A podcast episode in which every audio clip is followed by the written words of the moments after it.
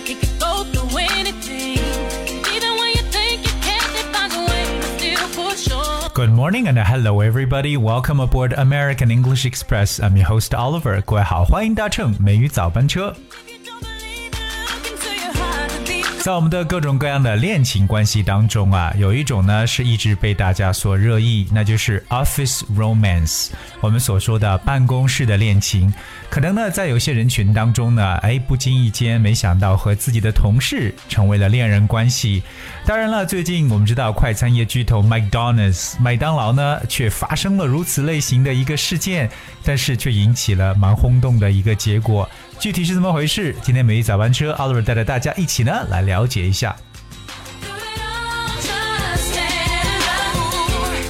Are we gonna talk about this uh, latest trending event from McDonald's? All right, so McDonald's Corporation dismissed Chief Executive Steve uh, over a recent consensual relationship with an employee, which the board determined violated company policy. The fast food giant said on Sunday the company's board determined that Easterbrook had also demonstrated poor judgment involving a re- recent consensual relationship with an employee. McDonald's said in a news release, Easterbrook relinqu relinquished his seat on the company's board as well. 那快餐业巨头 McDonald's 周日表示呢，这个公司解除了首席执行长叫 Easter 他的这个职位。那原因呢是他最近与一名员工发生了哎这种啊、约定，其实双方同意的一个关系了，一种恋爱关系啊、那么董事会觉得他这样一种做法呢是违背了公司的政策。那麦当劳在一份新闻稿的发布中也表示，呢公司的董事会认定呢 Easterbrook 在与最近一名员工发生情侣关系，表现出非常糟糕的判断力，因此呢也让他在公司的董事会席位上呢去放弃了他的职位。So poor guy，那因为自己的一段恋情呢，却是被公司给开除掉。当然，尽管我们去不断强调他的这份恋情实际是啊、consensual，意思呢就是两厢情愿的，并不是说一方强迫一方那样子。但即使如此呢，最终的结果仍然是呢被解雇。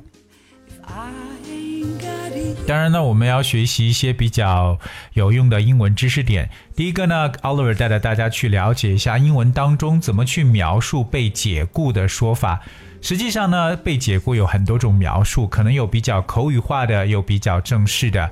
那第一个，我相信很多人都知道的说法就是 be fired. If someone's fired, means that someone's been you know, be sacked or be dismissed. Alright，用一些跟它非常相似的表示，be fired。Okay, 被解雇 or be sacked. This is a very, very spoken way to say that. Be sacked. Well, sack spells S-A-C-K. Be sacked. 这个词 sack 本身做名词呢是一个袋子的意思，but if sack is used as a verb, it means that being told by your employer that you can no longer continue working for a company, etc. Usually because of something that you have done wrong. 可能呢是由于自己做错了一些什么事情而被迫呢让这个。 让这个人离开，不能在这家公司工作了，也就是我们所说的开除或解雇。通常呢，用被动语态的方式，就是 be sacked 这层说法。 Some just want everything. For example, her work was so poor that she was given the sack. OK，我们把这地方做名词来使用。Her work was so poor that she was given the sack，表示她工作干得很差呢，最终被炒了鱿鱼。所以我们说某人被炒鱿鱼，除了用这个 be fired，we can also go like be sacked。当然，与此同时呢，我们来说一个比较正式的解雇，我们会用 dismiss，that's D I S M I S S dismiss。 The word dismiss, well, the first definition for the word is to officially remove someone from their jobs. 这种解释呢，也表示为解雇、免职或开除的意思。Dismiss. Would it be? Here's one instance. She claims she was unfairly dismissed from her post.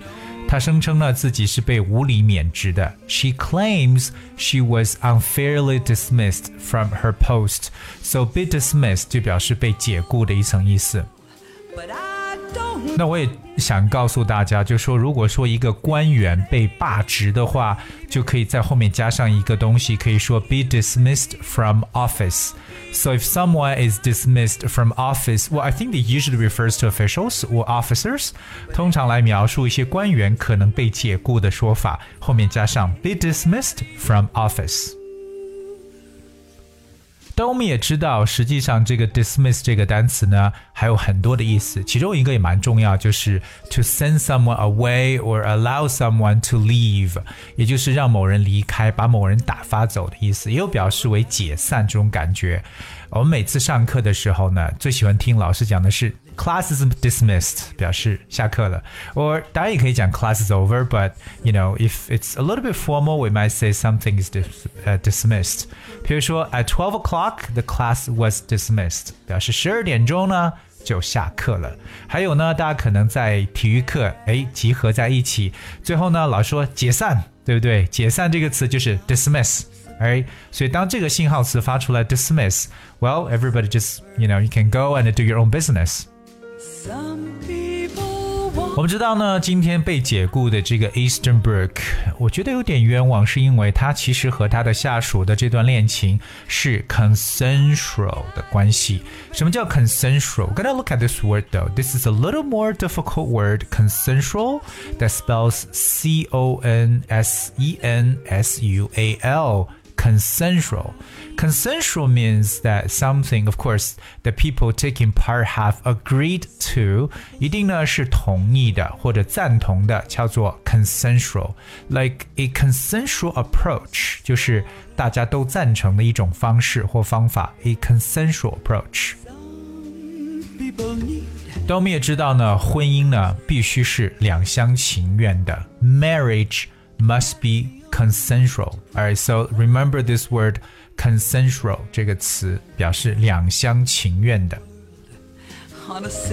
所以说呢，有一点点冤枉。但是作为麦当劳的这个管理层呢，觉得他的这样一种判断呢是非常糟糕的。我们顺便来学习一下这个单词，就是这个公司的董事或董事会，我们叫 board，b o a r d。That is an easy word though. Board，我们知道 board 本身可以表示板嘛，我们知道黑板叫 blackboard，白板就是 whiteboard，right？But the word board could also mean a group of people who have power to make decisions and control a company or other organizations。 所以这个词 board 也可以表示公司或其他机构的这样董事会啊、委员会啊、理事会这么一种感觉。So remember board。 if I 比如说 discussions at board level 就表示董事会的讨论，discussions at board level。可能在我们的生活当中比较常见到的一个就是 board of education。 Board of Education is a group of elected officials who are in charge of all the public schools in a particular area. So Board of Education 表示为管理地方公立学校这种教育委员会。Board of Education。我们说到呢，其实被这个麦当劳的董事会认定呢 Easterbrook 它这样一种做法呢是 violate the company policy. So remember the word violate that's V I O L A T E. Violate policy 就是违背了一个政策的意思。So violate the word violate basically means to go against or refuse to obey a law an agreement, etc. 可能呢，它就表示为违背、违反一个法律或者协议。我们常用 violate 这个词，所以违背了这个政策就是 violate policy。 got you, baby. 当然，我们知道 violate 这个词也可以表示有侵犯的这么一层感觉。For instance, she accused the press photographers of violating her privacy.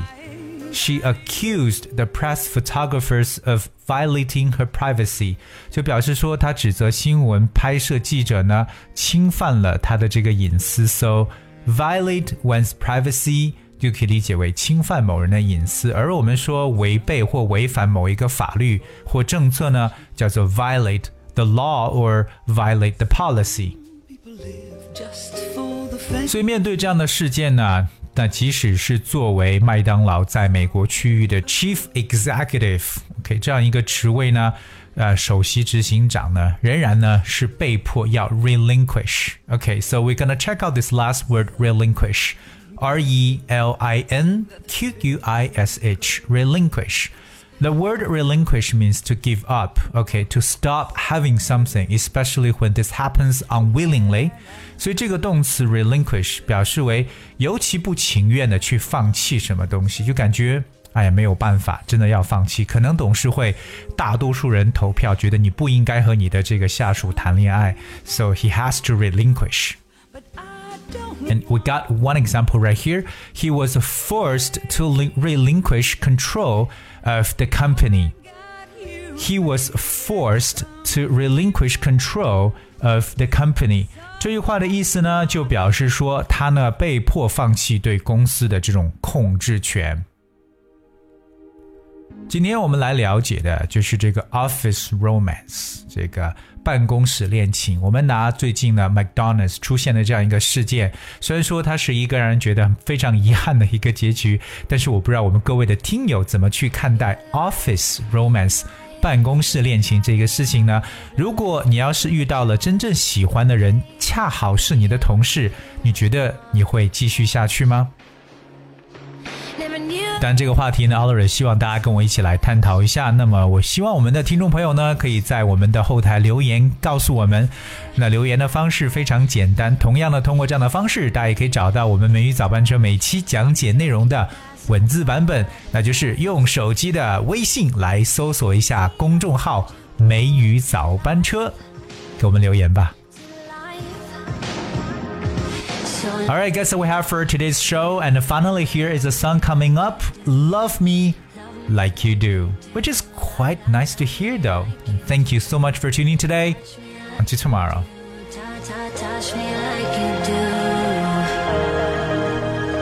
What are you waiting for?